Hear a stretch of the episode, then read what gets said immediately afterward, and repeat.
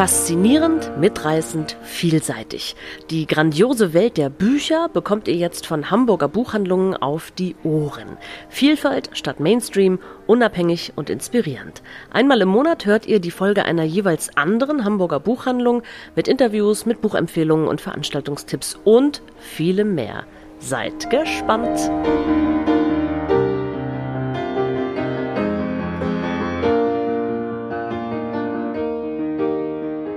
Herzlich willkommen zum Adventspodcast der Hamburger Buchhandlungen. Heute von der Buchhandlung Beusen und Mauke und der Buchhandlung Christiansen. Wir sitzen hier bei Beusen und Mauke gemütlich zusammen. Die Weingläser sind gefüllt. Ich stelle uns einmal ganz kurz vor. Mein Name ist Beate, Buchhandlung Beusen und Mauke. Neben mir sitzt Anja. Hallo. Inga. Daneben sitzt Inga. Hallo. Claudia und Claudia. Und wir begrüßen ganz, ganz herzlich unsere beiden Kolleginnen von der Buchhandlung Christiansen, Dilek. Hallo. Und Suse. Ja, hallo, ich freue mich, dass wir hier sein dürfen. Danke für die herzlich, Einladung. Herzlich willkommen. Wir freuen uns auch und hoffen, es wird ein schöner, angenehmer Abend mit vielen spannenden und interessanten Büchern, die wir vorstellen möchten. Ich darf auch gleich anfangen und ich habe zwei Bücher mitgebracht, die mich in, letzter, in den letzten Wochen sehr beeindruckt haben. Keine Ahnung, wie ich äh, darauf gekommen bin. Beide Bücher spielen in Vietnam. Beide Bücher sind Erinnerungen von jungen Autorinnen, von jungen Frauen an ihre Familien. Das erste Buch, das ich gelesen habe, war von Kue Pham, wo auch immer ihr seid, erschienen im BTB Verlag. Und Kue Pham erzählt auf eine ganz beeindruckende, gut lesbare, relativ leicht lesbare äh, Art und Weise die Geschichte ihrer Familie. Die Hauptperson, die erzählt, ist ähm, Kim. Eigentlich heißt sie Kiu, aber sie ist in Deutschland geboren. Sie möchte eigentlich gar nichts mit ihrer vietnamesischen Vergangenheit zu tun haben. Sie nervt es total, wenn alle sie immer fragen, woher kommst du? Naja, sie kommt ja aus Deutschland, aber sie hat eben, äh, ihre Eltern kommen eben aus Vietnam und sie sieht eben ein bisschen anders aus und das nervt sie total. Sie möchte gerne deutsch sein und alles, was mit Vietnam zu tun hat, davon möchte sie eigentlich gar nicht so viel wissen. Sie ist gar nicht mehr so jung, sie ist äh, um die 30, sie ist ganz erfolgreich im Beruf, äh, lebt mit ihrem Freund zusammen ja, und eines Tages kommt ihr Vater und die Großmutter, also ihre Großmutter, die Mutter ihres Vaters ist gestorben, in Kalifornien gestorben. Das Testament soll eröffnet werden und die Familie soll sich nach langer Zeit wieder treffen. Kims, Kius Vater, ist schon in den 60er Jahren, Ende der 60er Jahre nach Deutschland gekommen hat in Heidelberg Medizin studiert, wollte eigentlich auch immer nach Vietnam zurück, wollte ein Krankenhaus gründen. Das hat natürlich alles nicht geklappt. Wir wissen warum. Der Vietnamkrieg. Und diese Seite der Familie hat eigentlich gar nicht so furchtbar viel mitbekommen von den Gräueln dieses Krieges. Sein Bruder Song, den es dann nach dem Krieg nach ähm, Amerika, nach Kalifornien verschlagen hat, der hat sehr, sehr, sehr viel stärker unter dem Krieg, unter der Verfolgung gelitten.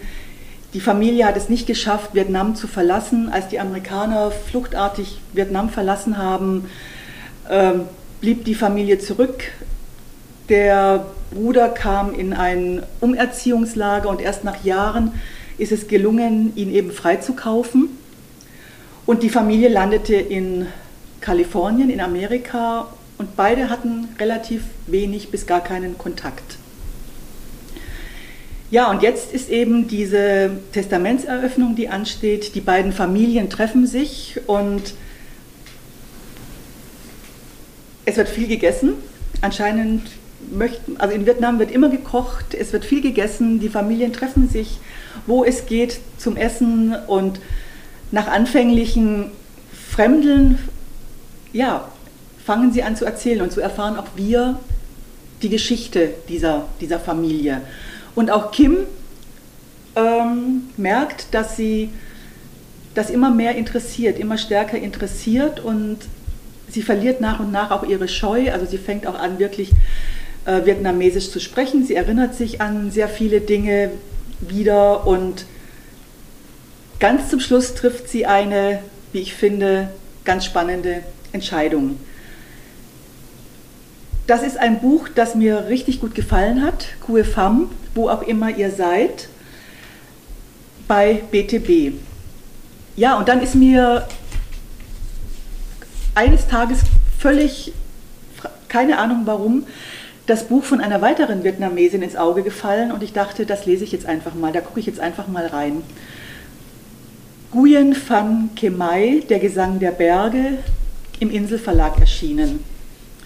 Das ist jetzt ein Buch, das beantwortet ganz viele der Fragen, die ich mir bei dem Buch von Kue Pham, wo auch immer ihr seid, gestellt habt, weil irgendwie, klar, Vietnamkrieg wissen wir ja alle so ein bisschen was, aber was da wirklich los war in diesem Land und was in Vietnam alles, was dieses Land alles mitgemacht hat, französische Besatzung, die japanische Invasion, auch da gab es eine Land, Landreform, da gab es eine große Hungersnot, natürlich die als die Amerikaner da waren, die Teilung des Landes. Das wird in diesem Buch Gesang der Berge alles erzählt das wird so in drei, aus drei Zeit, auf drei Zeitebenen erzählt. Einmal heute, einmal die 70er Jahre und eben einmal die 30er Jahre. Die Hauptperson ist Huang, die bei ihrer Großmutter lebt und das Buch fängt damit an, dass eben die beiden, die Großmutter, die Enkelin, vor, den, vor dem Bombardement der Amerikaner in Hanoi fliehen,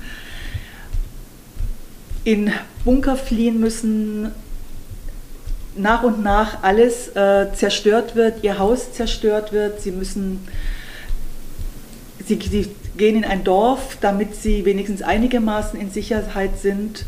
Und währenddessen erzählt die Großmutter Huong ihre Geschichte, die Geschichte ihrer Familie. Das ist schon eine ganz tragische Geschichte, weil ihr Großvater wird von Japanern geköpft, ihr Mann wird vergiftet. Also es sind schon ganz harte Schicksale. Sie muss mit ihren se sechs Kindern, ja, sechs Kinder sind es, glaube ich, ähm, während dieser großen Hungersnot ihr Dorf verlassen, die Landreform ähm, sie, sie werden ein Opfer der Landreform, sie verlieren ihren ganzen Besitz, obwohl sie immer sehr, sehr gut zu ihren Arbeitern, zu ihren Mitarbeitern waren, was ihnen auch ganz oft hilft. Also sie erfahren von da auch Hilfe, aber sie erleiden eben auch ganz, ganz viel.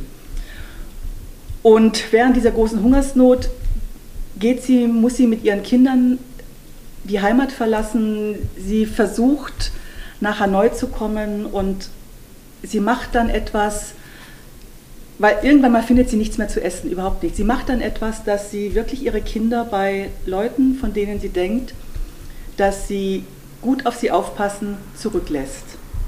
Und das ist schon eine sehr, sehr schwere Entscheidung, die sie da trifft. Und ja, wie diese Geschichte weitergeht, wie sie ihre Familie, ihre Kinder wieder trifft, wie sie nach und nach auch ihre anderen Familienmitglieder sucht, wie sie sich wiederfinden. Das erzählt sie ihrer Enkelin während der Zeit, in der es eben, während der es eben die beiden richtig, richtig schwer haben. Das ist, wie ich finde, kein, Trau kein trauriges Buch. Es, ist ein, es hat auch ein sehr versöhnliches Ende und es ist, ähm, es hat mich ganz, ganz tief beeindruckt. Ich weiß gar nicht, wie ich es sagen soll, aber ich finde, es ist ein ganz spannendes, beeindruckendes, großartiges Buch über die Geschichte Vietnams, eines Landes, das ja auch geteilt war. Und es öffnet einem so die Augen für ja, eine, ein, ein Land, das wir vielleicht nicht mehr so ganz im Moment auf der, im Auge haben. Und diese beiden Bücher ergänzen sich wunderbar. Das eine auf eine sehr viel leichtfüßigere Art zu lesen, das andere ernster, umfassender, aber meine Empfehlungen sind einfach beide. Kuefam, wo auch immer ihr seid, und Guyen Fan Kemai, der Gesang der Berge. Meine absolute Empfehlung. Ja, und jetzt gebe ich weiter an Anja.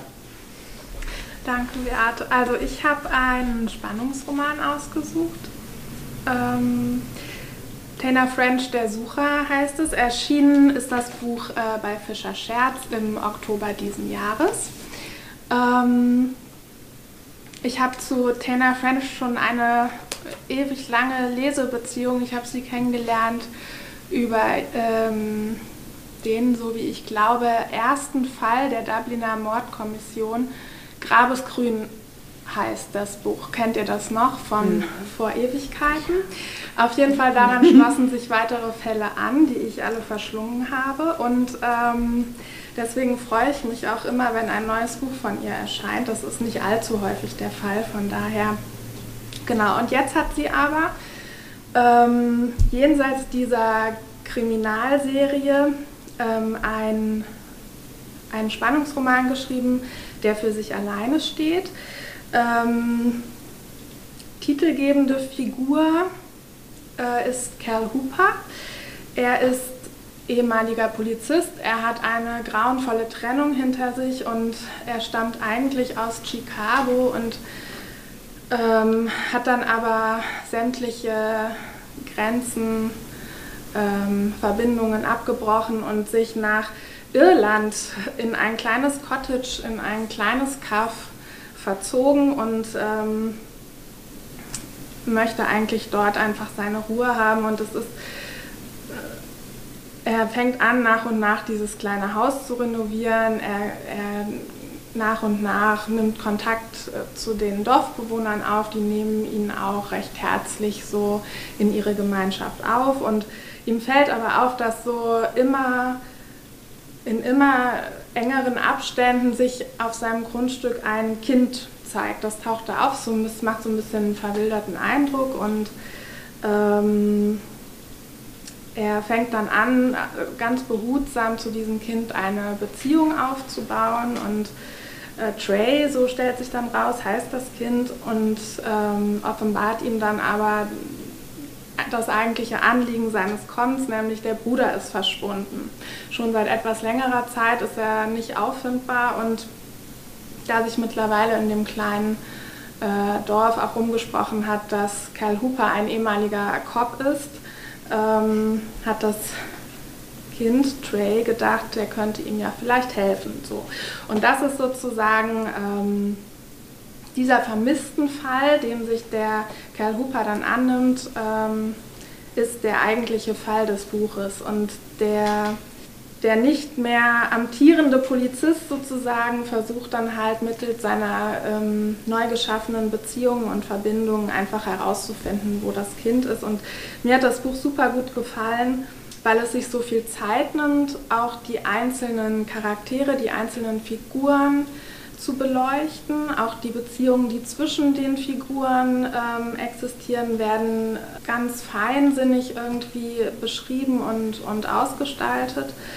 Und ähm, es setzt also nicht auf so actionreiche Plots oder so, sondern wir haben so richtig viel Zeit, uns auch in, diese, in dieses Dorfgeschehen dort und ähm, einzufinden. Und dadurch, dass es in sich geschlossen ist, ist es auch eine richtig runde Sache. Also es ist irgendwie komplett zu Ende erzählt, es bleibt kein Strang irgendwie ungelöst oder offen. Ähm, es gibt natürlich am Ende eine, je nach Betrachtungsweise, ich, für, mein, für mein Empfinden eher tragische, aber doch sehr realistische Auflösung. Und ähm, ich finde, das Buch ist ganz fantastisch. Erstens für alle geeignet, die Tana French als Autorin noch nicht kennengelernt haben und Lust haben auf einen Spannungsroman, einen anspruchsvollen Unterhaltungsroman. Ähm, und es ist äh, für alle auch sehr geeignet, die irgendwie wieder mal was von ihr lesen wollen oder ähm, genau, also das Buch fällt sozusagen nicht mit der Tür ins Haus, sondern ähm, nähert sich so ganz behutsam an. Es gibt auch eine sich möglicherweise anbahnende Beziehung zu einer Frau, aber auch das wird irgendwie nur so angedeutet und so. Also das, äh, mir hat das richtig gut gefallen. Genau, das ist meine Empfehlung. Dann bin ich jetzt schon dran. Danke. Ja. Bitteschön. Ich habe etwas gemacht, was Buchhändlerinnen sonst eigentlich gar nicht machen. Ich habe für heute Abend ein Buch mitgebracht, das im Frühsommer erschienen ist und das ich in meinem Sommerurlaub gelesen habe und das ich auch schon einmal besprochen habe. Und damit machen wir leider eigentlich einen Haken dran. Und am Sonntag habe ich gedacht, da musst du noch mal reingucken und hatte das gleiche beglückende Gefühl beim Lesen wie schon beim ersten Mal und habe tatsächlich noch mal Sachen rausgelesen, die mir beim ersten Lesen völlig entgangen waren. Ich rede von dem Buch von Sharon Odua Otto, Adas Raum. Die Autorin war auch bei uns Anfang September zur langen Nacht hier und das nochmal zu lesen mit der Autorin vor Augen war tatsächlich auch nochmal ganz was anderes, weil es eine ganz beeindruckende Frau ist, die dieses sehr beeindruckende Buch geschrieben hat. Adas Raum ist ein Buch über Ada. Ada ist eigentlich vier Frauen und Ada wandert durch die Jahrhunderte. Und das ist kein bisschen spökenkickerig, sondern das ist eine hochinteressante Geschichte. Die erste Ada lebt 1459 in einem kleinen Dorf, in einem Fischerdorf. Äh, Totope heißt das in Ghana und hat schon als Kind erleben müssen, wie Sklavenhändler ihr Dorf überfallen haben und ihren, zum Beispiel auch ihren Bruder mitgenommen haben. Als junge Frau verliert sie im ersten Kapitel gleich ihr zweites Baby, das wenige Tage nach der Geburt stirbt.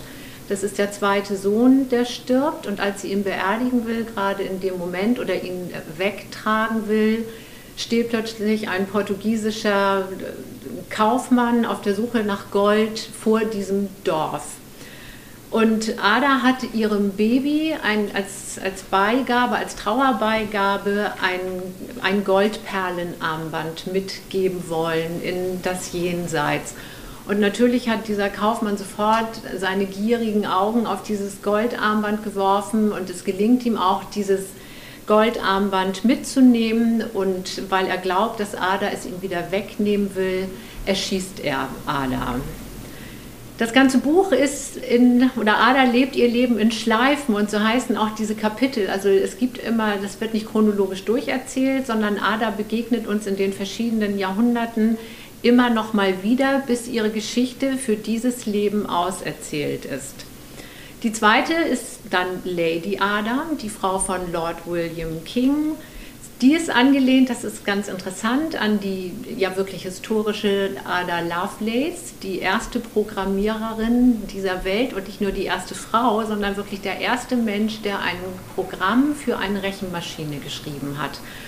Und das macht die Autorin auch wirklich ganz toll. Also Lady Adam ist zwar gut verheiratet, hat aber ein Verhältnis mit Charles Dickens.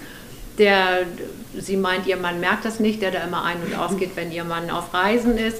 Und es gibt so eine wirklich, die Szene ist wunderbar und gleichzeitig kann man Charles Dickens, Charles Dickens dafür auch wirklich verachten, weil sie ihm einen Text vorlegt, den sie geschrieben hat und er entdeckt einen Kommafehler auf ihre wirklich wissenschaftlichen Erkenntnisse geht er überhaupt gar nicht ein, weil er ihr das gar nicht zugesteht. Er kommt gar nicht auf die Idee, dass eine Frau wirklich recht haben könnte mit dem, was sie da schreibt.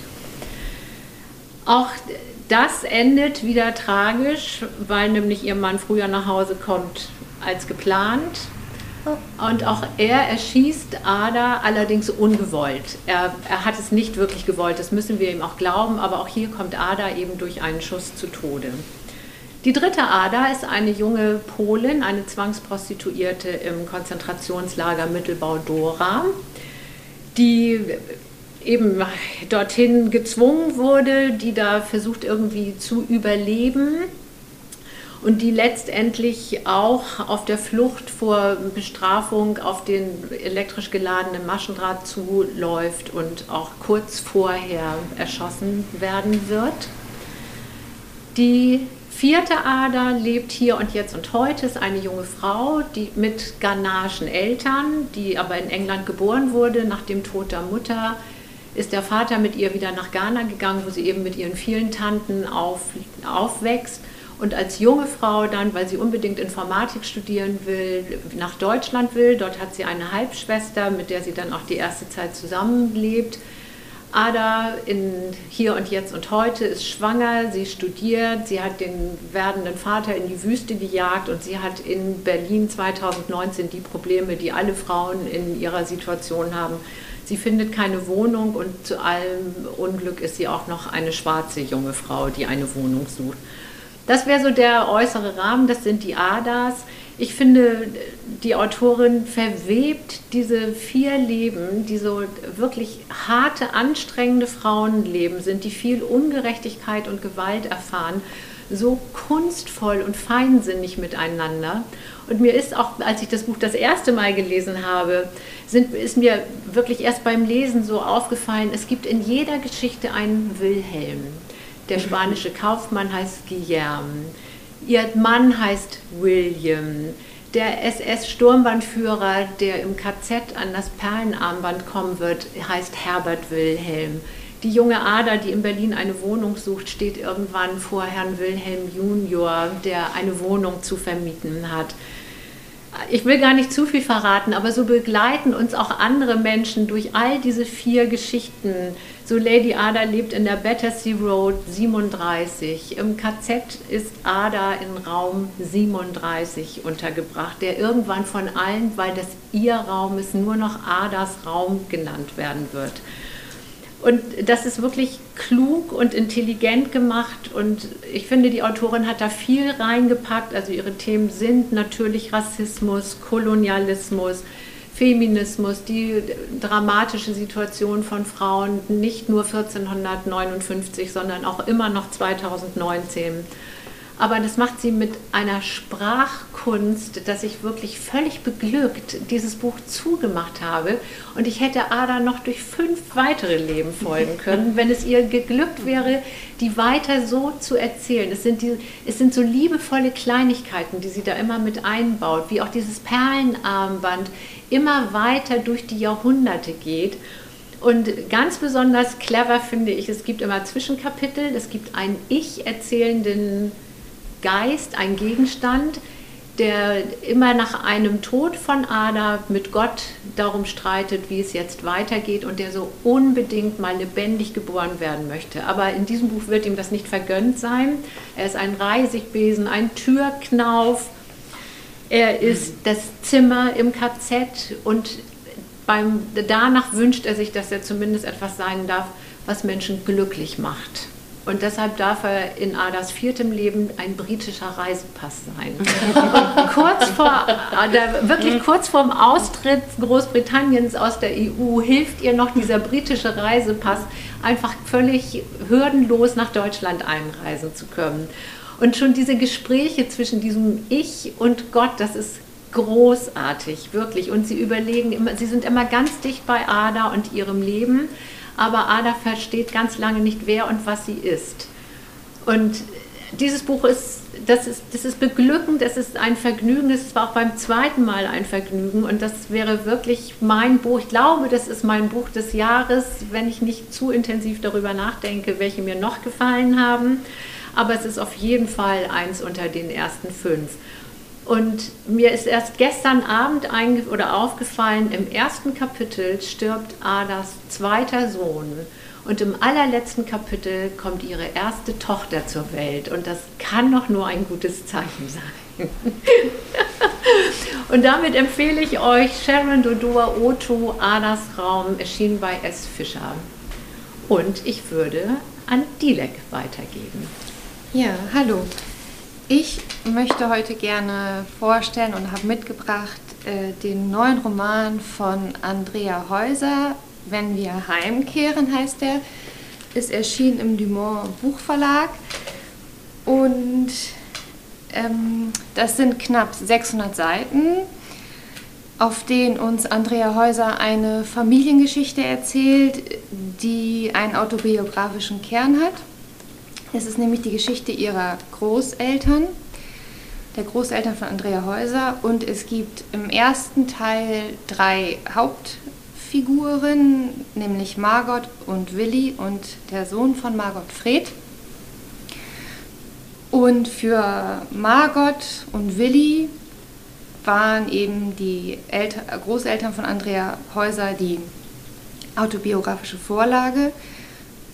Und das Buch beginnt im Jahre 1952 in Köln, im Nachkriegsköln, und es beginnt mit dem Aufeinandertreffen von Margot und Fred, die in einer Wohnung leben und wo eine neue Wand eingezogen werden soll, eine Trennwand. Und Willi ist der Handwerker, der in diese Wohnung kommt, um diese neue Wand einzuziehen. Und ähm, das ist eben das erste Aufeinandertreffen zwischen Margot und Willi. Und dann gehen wir aber nochmal mit Andrea Häuser ähm, bis ins Jahr 1938 zurück. Und sie beschreibt dann in insgesamt etwas über 30 Kapiteln das Leben von Margot und Willi, das Aufwachsen von Margot, ähm, ihre Kindheit, wie sie mit 17 Jahren von einem deutschen verheirateten Besatzer schwanger wird, der sie aber nicht heiraten möchte, woraufhin sie dann mit einem, einem Kameraden heiraten muss und erst später von zu Hause weggeschickt wird und dann eben später entdeckt, erfährt am eigenen Leibe und auch ihr Sohn Fred ähm, leider zu spüren bekommt, was sie für einen Tyrann geheiratet hat, dann eben ihren Sohn Fred nimmt. Und das kann man, glaube ich, verraten, darf man auch verraten, die gemeinsame Tochter, die sie mit dem Mann hat, Agnes dalässt, eben ihren Sohn Fred nimmt und ähm, ihren Mann verlässt. Und dann haben wir aber auch abwechselnd immer die, das, das, das Aufwachsen ähm, von Willi, also Willis Kindheit und und seinen Aufenthalt im Lazarett, die Kriegsjahre, die er mitgemacht hat und eben auch Fred, der, in, ähm, der immer beschrieben wird, weil es auch, und Margot ist in Luxemburg aufgewachsen und eben durch Margot, es gibt einfach viele verschiedene Stationen und verschiedene Orte an verschiedenen Zeiten, ähm, zu denen Andrea Häuser uns da mitnimmt. Und im zweiten Teil ist es so, da reicht die Geschichte setzt, glaube ich, 1972 ein und reicht eben bis in die Gegenwart. Und im zweiten Teil kommt dann die neue Generation ähm, zu Wort. Ähm, da gibt es auch einen Perspektivwechsel. Da erzählt dann eine andere Figur. Und ähm, das geht dann, glaube ich, bis zum Ende der 90er Jahre. Und das ist einfach ein sehr detailreiches, dialogreiches und dialogstarkes Buch, das einen trotz der 600 Seiten nie verlässt und ein Buch zum Hineinversinken, das ähm, ein, einfach ein guter Familienroman, eine großartige Liebesgeschichte, ein Liebesroman, ein Generationenroman ist, der genau das Richtige ist für die Dezemberabende.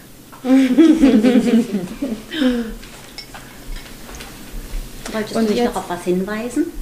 Ja, ein anderes? Äh, ein zweites Buch, das ich, äh, auf das ich jetzt nur kurz zu sprechen kommen werde und das äh, wahrscheinlich schon in aller Munde ist, weil es jetzt eine Serie äh, dazu oder eine Verfilmung dazu geben wird, ist das Buch von Nella Larsen, Seitenwechsel, im Original bereits 1929 erschienen und jetzt nochmal unter dem Originaltitel Passing und nun nochmal in einer Neuauflage bei Dörlemann, in einer Übersetzung von Adelheid Dormagen und mit einem Nachwort von Friedjof Küchemann. Und in Seitenwechsel ähm, erzählt Nella Larsen, wie sich zwei, oder es geht um zwei, hauptsächlich um zwei Frauen, die afroamerikanische Wurzeln haben, aber eine helle Haut und diese beiden Frauen haben in Harlem ihre Kindheit verbracht und ähm, sich dann irgendwann getrennt. Und nun ist es so, dass die beiden Frauen namens Irene Redfield und Claire Candy zufällig auf einer Dachterrasse eines Hotels äh, aufeinandertreffen. Und ähm, es wird beschrieben, wie sich die eine von der anderen beobachtet fühlt, weil sie denkt, vielleicht könnte sie enttarnt werden, weil sie dürfte ja eigentlich gar nicht auf dieser Dachterrasse sitzen. Und ähm, dann stellt sich eben raus, dass die beiden sich aus Kindheitstagen kennen und ähm, während Irene weiterhin in Harlem lebt und äh, ein, ein gutes Leben mit, ihrem, äh, mit einem Arzt hat, mit einem Arzt verheiratet ist und zwei Kinder hat, ist, hat Claire die Seiten gewechselt und ist mit einem weißen Rassisten verheiratet. Und dieses Aufeinandertreffen äh, wird für beide sehr, oder die beiden Leben verfangen sich dann ineinander. Und ähm, Claire weicht nicht mehr von Irenes Seite, möchte wieder, ähm, möchte wieder nach Harlem, möchte an den, an den Treffen teilnehmen, die äh, Irene organisiert, aber alles natürlich nur heimlich, weil eben ihr, ihr Ehemann das nicht erfahren darf. Ähm, Irene fühlt sich zusehends, fühlt sich unwohl mit der Situation und äh, das Ganze endet dann sehr schnell abrupt und es gibt ein sehr tragisches Ende. Es klingt ja ein bisschen wie ähm, hier Brit Bennett, ne? Vanishing ja. Heart, verschwindende Hälfte. Genau. Da sind es ja da zwei Schwestern. Das fand ich ja auch so krass, ne? Da habe ich auch, auch gleich echt ein Lieblingsbuch. Ja. Ähm, was ist das für eine Serie? Ich oder weißt du, Netflix oder so? Ja, ich glaube. Mhm. Na gut, wir bleiben am Ball. Ne? Wo, wobei ich mh, mm, diesen englischen Titel Passing eigentlich fast, äh, der, der greift eigentlich noch mehr Themen auf, die in diesem Buch vorkommen. Also Passing hat irgendwie sowas, das heißt ja, Übergang, so ein Grenzüber, also es ist ja auch immer so, auch wenn Irene eigentlich ein recht gutes Leben führt, hat sie ja trotzdem mit, also als schwarze Frau ähm, bewegt sie sich ja schon immer am am, an, der, also an, am, an der Grenze, eben, dass sie nicht eigentlich auf dieser Dachterrasse mhm. sitzen dürfte. Mhm. Ähm, ja, ein ja. sehr lesenswertes Buch. Jetzt bin ich. ich ja, habe mich gerade schon eingemischt. Entschuldigung. Aber jetzt bin ich in nein, nein. Ja. Jetzt, jetzt bin ich in echt dran. Suse, Buchhandlung Christiansen. Hello. Also, ich habe ein wirklich, wirklich so wunderschönes Buch, dem ich ganz viele Leser wünsche. Und darum empfehle ich euch das jetzt. Das ist geschrieben äh, worden von Claire Chambers. Das ist der zehnte Roman von ihr. Ehrlich gesagt, ich muss gestehen, sie ist ein bisschen an mir vorbeigegangen. Auf Deutsch gibt es derzeit auch nur drei Bücher noch, die man ähm, als E-Books runterladen kann, die sehr günstig sind. also für dieses Buch, Kleine Freuden, ähm, ist sie sogar jetzt äh, nominiert für den Women's Prize for Fiction 2022 was ich lustig finde, weil wir haben ja noch eine Zeit, aber egal. Also sie ist nominiert und ich finde zu Recht und ich möchte allen, auch meinen Buchhändlerinnen, den wunderbaren, die hier sitzen, das ans Herz legen, aber natürlich auch euch Hörern. Also, kleine Freuden. Ähm, da sind wir ähm, im Südwesten Londons und zwar am Ende Ende der 50er Jahre, 1957 glaube ich. Und wir lernen dort Jean Swinney kennen. Das ist eine alleinstehende Frau, Ende 30, die ähm, bei so einer kleinen ähm, äh, Stadtteil, äh, wie heißt das, äh, so ein kleines Blättchen, so ein Lokalblättchen arbeitet, als Kolumnistin in einer in einem Team von nur weißen älteren Redakteuren. Und sie ist eben die einzige Frau. Und natürlich hat sie ständig nur Kolumnen über Haushaltsthemen und Dinge, die Frauen zu interessieren haben, zu schreiben. Das geht ihr natürlich gehörig auf den Keks. Ähm, ihr Privatleben ist sehr überschaubar. Sie lebt mit ihrer Mutter in einem bisschen runtergekommenen Haus die Mutter ist so äh, pflegebedürftig, also die geht nicht mehr so wirklich aus dem Haus, ist so auch sehr ängstlich. Sie ist aber leider auch sehr nörgelig und sie weiß auch natürlich alles viel, viel besser als Jean und erzählt ihr, wie sie zu leben hat. Ähm, ja, und Jean ist eben eigentlich, dreht sich ihr Leben nur äh, um ihre Zeitungsredaktion und darum, für die Mutter Essen auf den Tisch zu bringen, einzukaufen und ein bisschen den Haushalt zu machen. Ab und zu hat sie mal Freude in ihrem eigenen Garten, aber eben nur bis Mama wieder nörgelt und sie reinkommen muss. So, das ist so die Ausgangssituation und dann flattert eines Tages in die Redaktion ein Leserbrief von einer Frau. Ähm, diese Dame behauptet, sie habe vor zehn Jahren eine Tochter bekommen und zwar ist sie total sicher, es handelte sich um eine unbefleckte Empfängnis. sie weiß ganz genau, sie ist noch Jungfrau, sie hat, äh, also äh, ne, sie, sie ist äh, sich absolut sicher und sie bittet nun diese äh, Zeitung zu forschen, nachzuforschen, ihr zu helfen, ähm, das zu beweisen. Schönes Weihnachtsbuch. Ja, stimmt. Habe ich gar nicht drüber nachgedacht. Genau, unbefleckte Empfängnis, Maria 2.0. Genau.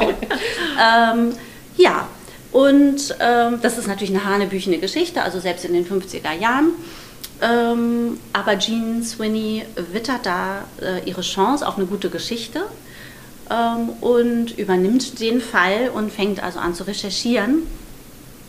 Ähm, witzigerweise, das kommt im Buch, also wird im Buch auch beschrieben, gab es anscheinend in der Zeit tatsächlich noch eine, eine Forschung zu diesem Thema Parthogenese, also eingeschlechtliche Fortpflanzung, also eben Fortpflanzung ohne ein äh, äh, männliches äh, Wesen. Und ähm, ja, Jane zieht also los, äh, reist mit dem Vorortzug zu Gretchen Tilbury. Die Tilburys sind eben eine Familie. Es gibt eben Gretchen, das ist die Mutter. Ähm, Margaret, die zehnjährige Tochter, äh, ist ganz zauberhaft. Und dann gibt es eben noch Howard, das ist der Ehemann von Gretchen, nicht der Vater. Die beiden haben also erst geheiratet, als Margaret schon auf der Welt war. Ähm, Howard ist aber äh, sowohl seiner Frau als auch Margaret sehr äh, zugetan und es äh, wirkt also alles ähm, sehr liebevoll.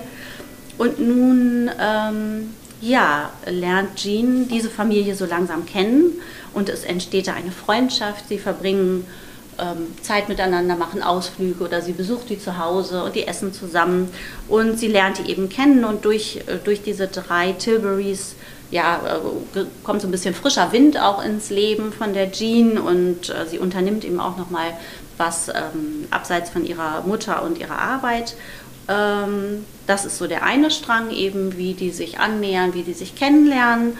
Und der zweite Handlungsstrang ist natürlich dann, ähm, ja, sie müssen natürlich rausfinden, ähm, ob das wirklich stimmt. Und Gretchen ist super glaubwürdig. Also Jean glaubt ihr das wirklich, dass das so war? Also sie hat keinerlei Erinnerung, sie weiß, äh, sie hat niemals Sex gehabt, also muss das jetzt rausgefunden werden und sie wird tatsächlich äh, in Krankenhäusern vorstellig und bei Ärzten und dann werden Hauttransplantationen zwischen Margaret und ähm, Gretchen äh, veranstaltet, die dann beweisen sollen, dass wenn die Haut sich abstößt, dann war das keine Pathogenese, das ist alles ein bisschen verwirrend.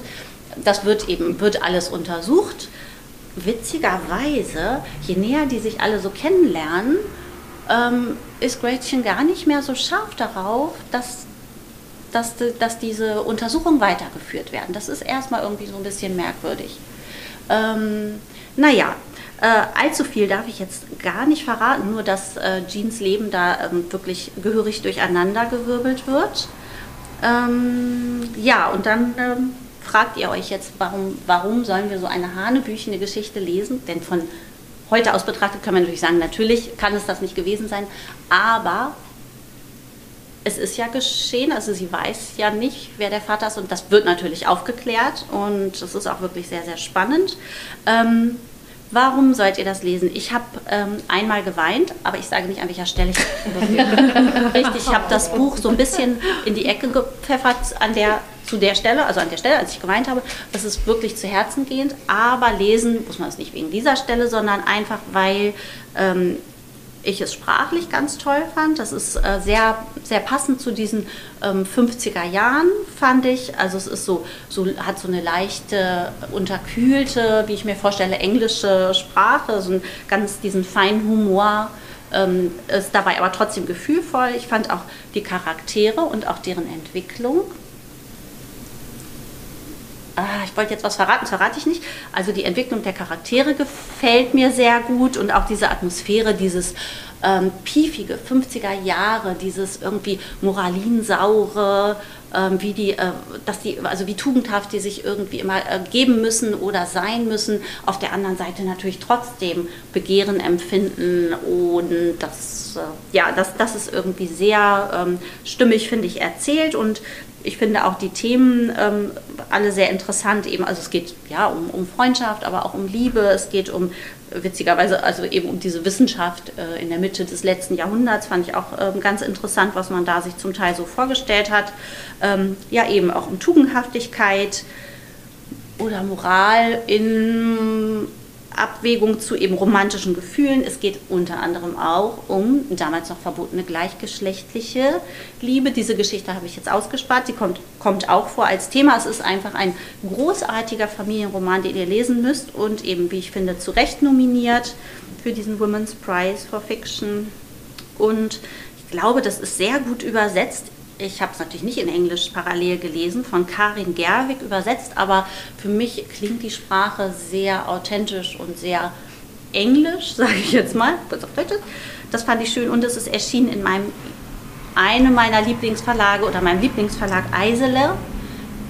Wenn ich auf eine einsame Insel gehen müsste und überlegen müsste, welchen Verlag ich, von welchem Verlag ich immer die neuen Bücher geliefert kriegen möchte, per Hubschrauber, dann könnte der das sein, weil die immer so äh, nette literarische Schmuckstückchen dabei haben, entweder Wiederentdeckung oder aber auch ähm, neue tolle Romane.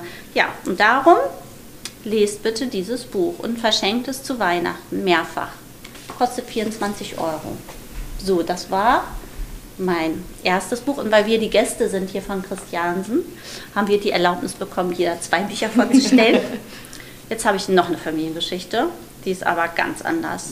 Ayelet Gundagoschen, viele werden sie kennen von Löwen wecken. Das ist ihr Smash-Hit, der Roman, mit dem sie ähm, immer noch äh, auf allen Tischen in allen Buchhandlungen liegt und was, immer noch, was wir auch immer noch sehr viel verkaufen. Und sie hat ähm, sich Zeit gelassen, weil nach dem letzten Roman Die Lügnerin ähm, hat sie sich, glaube ich, jetzt vier Jahre Zeit gelassen, 17, 21, ähm, um ihren neuen Roman zu veröffentlichen, den sie in Amerika geschrieben hat.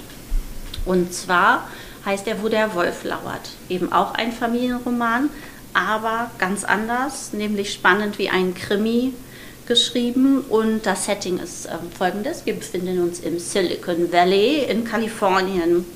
Ähm, eine Kleinfamilie bestehend aus Lilach, das ist die Erzählerin, die lebt ähm, dort sehr wohl situiert mit ihrem Ehemann Michael oder wie seine Kollegen und alle Amerikaner natürlich sagen Michael.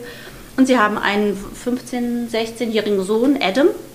Ja, und sie leben da ähm, ein sehr beschauliches Leben und auch, was ich also krass finde für den Jugendlichen, ein sehr behütetes oder äh, also kokonartiges Leben. Der wird ständig zur Schule gefahren und abgeholt, obwohl er ja schon 16 ist. Aber das nur am Rande. Es gibt natürlich äh, jemanden, der die Schule, also Wachleute, die die Schule bewachen. So und ähm, ja, eigentlich alles schön.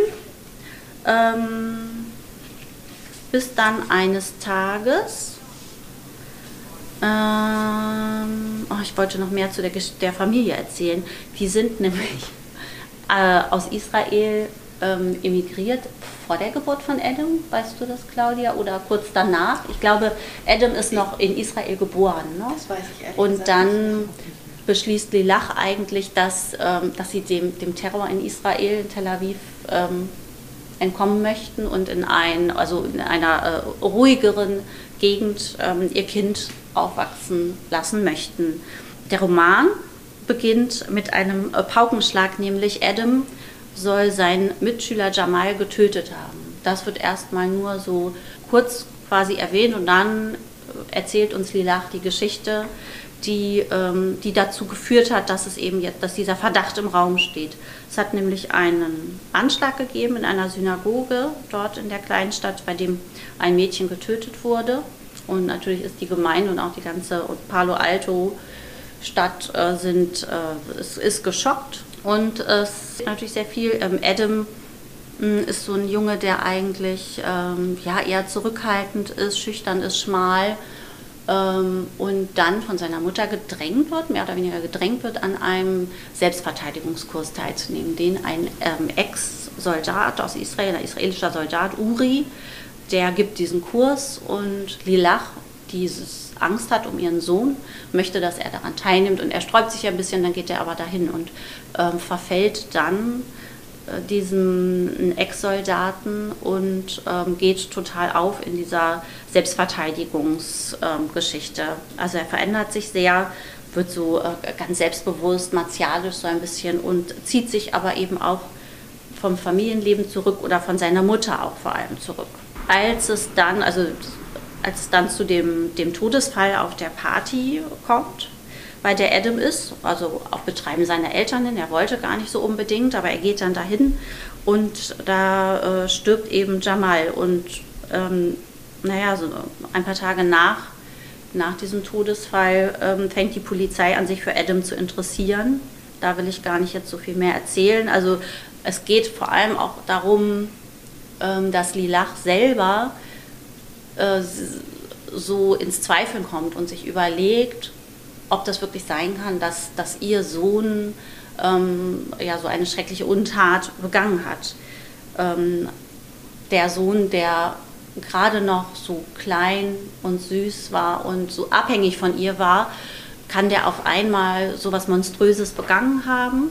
Das ist immer so das ganz große Thema. Sie springt auch immer wieder zurück. Es kommen immer wieder so kleine Erinnerungen an, an Adams Kindheit oder an die Geburt oder auch an äh, noch Zeit in Israel ja, ähm, und sie ist einfach unglaublich, ähm, ja, also hin und her gerissen zwischen dem, dem Wissen irgendwie, es kann halt sein, aber äh, ja, sie möchte es nicht glauben. Ähm, aber sie zweifelt schon sehr. Ja. Ne, sie hat ganz mhm. zweiflerische Momente. Mhm. Und das sind ganz starke Stellen in dem Buch, wo sie an ja. ihrem eigenen Sohn zweifelt. Mhm und sich selbst immer wieder zurückholt und aber ja. auch immer wieder ähm, Indizien findet. Genau, weil ich sagen, die Indizien sind ja immer so stark, ja. dass sie gar nicht anders kann. Ja. Und dann findet sie aber auch wieder Indizien in die andere Richtung. Mhm. Und das ist eins der ganz großen Stärken dieses Buches. Ja. Wie auch in Löwenbecken, wie auch ganz extrem mhm. in Die Lügnerin. Ja. Ähm, das die Guten nicht immer nur die Guten mhm, sind und die genau. Bösen nicht nur die Bösen, sondern mhm. die Guten sind auch böse und die Bösen sind auch gut. Ja. Und dieses ganz empfindliche, mhm. diese empfindliche Gratwanderung, mhm. das, das ja. macht sie irre toll. Das kann sie. Ja. Das kann sie einfach und da ähm, ist man atemlos dabei und will einfach unbedingt wissen, wie es ausgeht. Das sagen wir natürlich nicht. Natürlich. Das sagen wir natürlich nicht. Es ist eine. Aber alle Personen sind toll. Also mhm. dieser Uri ja, ist. Uri ist super. Und das, die die Figuren, die, ja, die machen ja auch Entwicklungen durch so. Die sind natürlich am Ende nicht mehr die gleichen, die sie mal am Anfang waren. Ne? Also ich finde es einfach äh, wahnsinnig packend erzählt. Hier habe ich geschrieben, nicht mehr verraten. okay. habe ich mir notiert. ähm, und ja, es, was ich wirklich auch toll fand, dass sie so viele Themen drin hat, über die sie, also sie verliert nie den Überblick darüber. Also es geht natürlich um Antisemitismus, also der Anschlag in der Synagoge, ähm, antijüdische Schmierereien, dann natürlich auch um Rassismus. Jamal ist ein schwarzer mhm. Junge, der getötet wurde. Das äh, spielt natürlich auch eine große Rolle.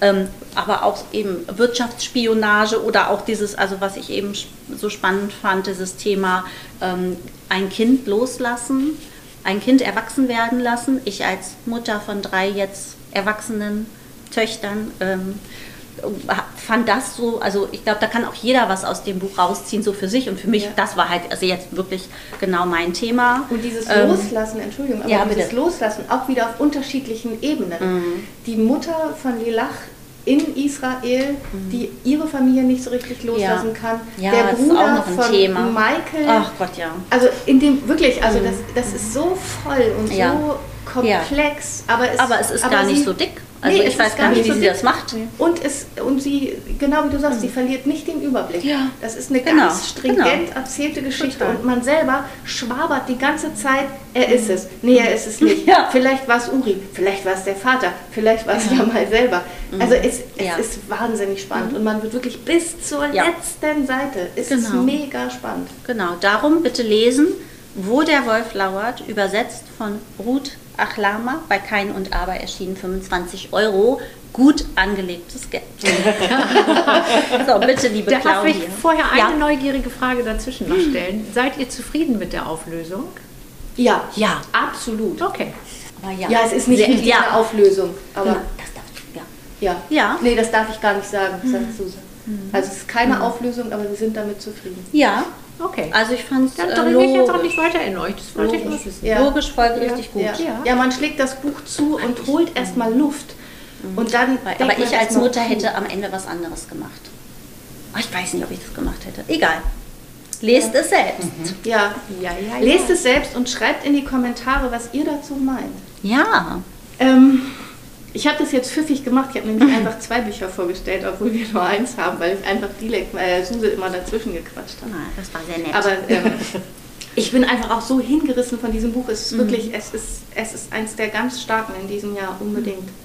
Wie auch Löwen wecken, wenn ihr es noch nicht kennt, und wie auch die Lügnerin. In Ja. allen ist immer dieses Thema, also die sind ganz unterschiedlich, aber immer dieses, das Gute im Bösen und das Böse im Guten. Das, das macht sie in ganz vielen Ebenen. Ist ja auch Psychologin. Na da.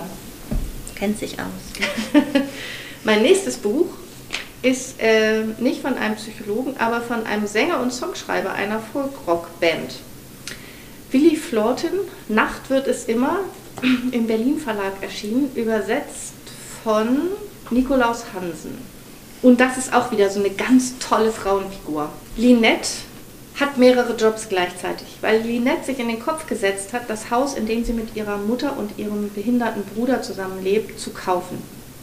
Die haben ein ganz tolles Angebot bekommen von ihrem Vermieter und ähm, sie müssen einen Kredit aufnehmen und brauchen eine Anzahlung von 80.000 Euro. Die Mutter muss den Kredit aufnehmen, Linette kann das leider nicht, weil sie eine sehr bewegte ähm, Geschichte hinter sich hat und Kreditkartenbetrug betrieben hat und jetzt nicht mehr kreditwürdig ist. Sie bringt aber die Anzahlung auf.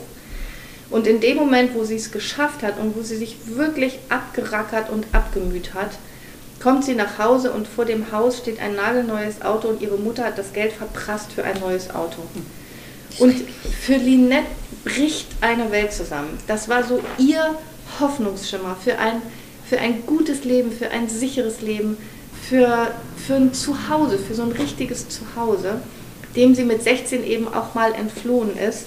Und sie ist so eine richtig taffe. Sie schafft ihre Jobs, sie kümmert sich um ihren behinderten Bruder, weil die Mutter, die ist müde. Das ist gar keine schlechte Mutter, aber die hat auch viel schon durch. Und die hat auch viel mit dieser Tochter durch, die abgehauen ist, die sich prostituiert hat, die Drogen genommen hat. Und die auch den Weg zurückgeschafft hat, aber die eben auch immer noch sehr unter Wutausbrüchen leidet. Und sie leidet da wirklich drunter. Sie möchte damit umgehen und es gibt so eine, eine Stelle, wo sie so sagt, das rauscht wie ein Zug an ihr vorbei und man spürt richtig, wie sie so von dem Sog mitgerissen wird in diese Wut. Ähm, das hat ihr eben schon ein paar Mal äh, sehr hinderlich im Weg gestanden. Und jetzt ist diese Wut aber auch ein Antrieb, denn sie zieht los und eine Nacht lang versucht sie, von allen, die ihr jemals Geld geschuldet haben, dieses Geld einzutreiben. Und das sind natürlich böse Halunken, zu denen sie da geht, denn die sind alle aus ihrer düsteren Vergangenheit und die meinen es nicht gut mit ihr.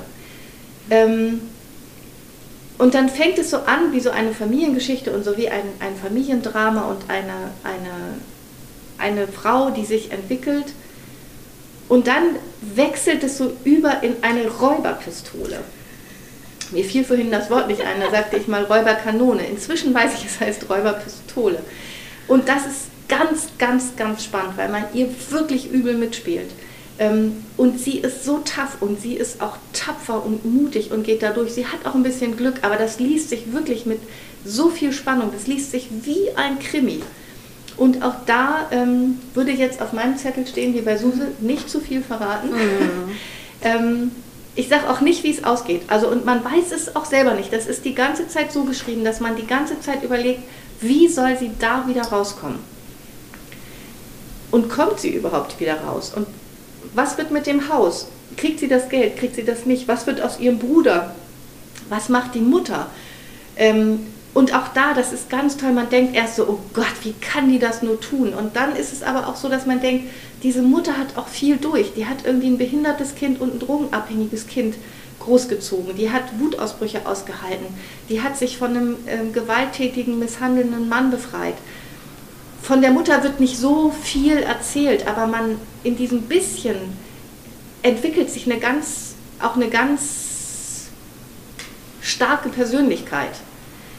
Das ist wirklich ein tolles Buch. Das ist ein tolles Buch für Krimileser. Das ist ein tolles Buch für Menschen, die gerne äh, Bücher lesen über Menschen, die sich entwickeln. das ist auch witzig, das ist so richtig toll erzählt. Das ist nicht besonders dick, das hat man relativ schnell durch. Ähm, das hat knapp 300 Seiten und ihr rauscht so durch, wie Linette durch diese Nacht rauscht. Ganz, ganz schönes Buch. Willi Florte, Nacht wird es immer, erschienen bei Berlin und übersetzt von Nikolaus Hansen. Kostet 25 Euro. Preis. Auch sehr gut angelegtes Geld. Viel Spaß damit.